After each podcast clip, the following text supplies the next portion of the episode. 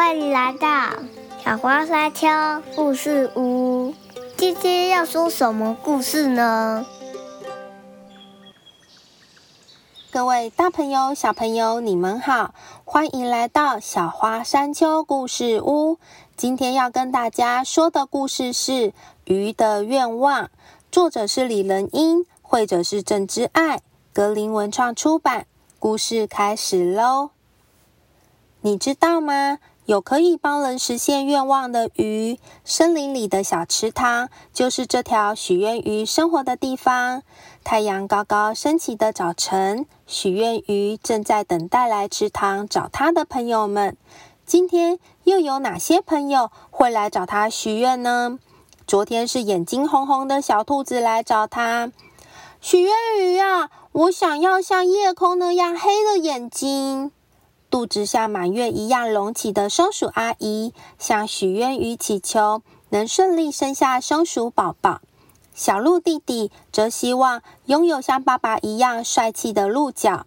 阳光照耀，温暖的午后，许愿鱼听到青蛙合唱团的快乐歌声。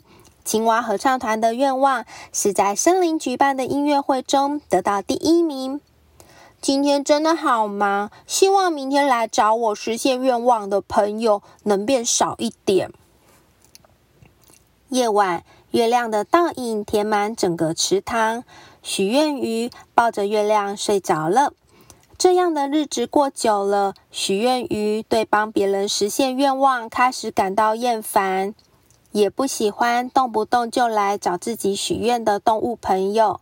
他不在乎大棕熊有没有来找他许愿，也不在乎猫小妹有什么愿望想实现。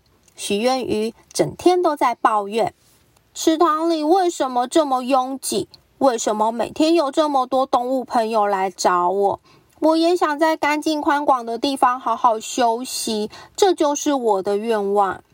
那天之后，森林里发生了奇怪的事情。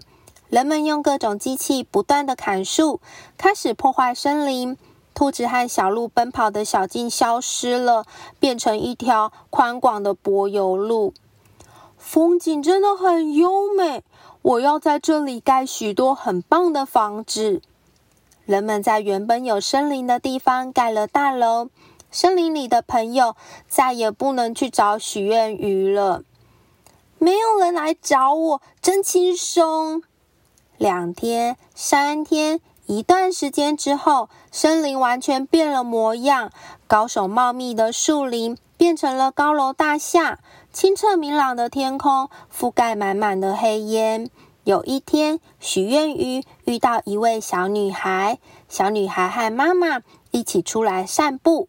偶然发现池塘里的许愿鱼，开心的说：“妈妈，我要把那条鱼带回家。”许愿鱼离开池塘，在小鱼缸里生活着。鱼缸里有漂亮颜色的小石子，鱼缸里的水也每天都会换成干净的水。可是不知道为什么，许愿鱼一点都不快乐。虽然是小而简陋的池塘，但是住在那里的时候最幸福。真希望可以回到那个时候。许愿鱼闭上眼睛，回想起过去，森林的动物们经常来找他许愿，那段热闹又忙碌的时光。直到今天，许愿鱼还是怀念着森林里的简陋小池塘，祈求回到过去，有着动物朋友们。闹哄哄的森林里，故事说完了。各位小朋友，你们觉得幸福是什么呢？原本住在森林里，可以帮动物朋友实现愿望的许愿鱼，渐渐的对自己的生活感到厌烦，于是对自己许了一个愿望，希望可以离开森林，不用再帮别人实现愿望了。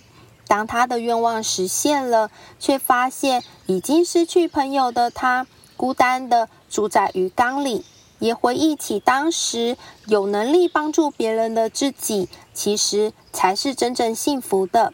原来懂得珍惜当下，就能感受幸福哦。这里是小花山丘故事屋，如果喜欢我们的内容，还想听更多的故事。请记得追踪我们的频道哦。谢谢大家的收听，拜拜，下次再见。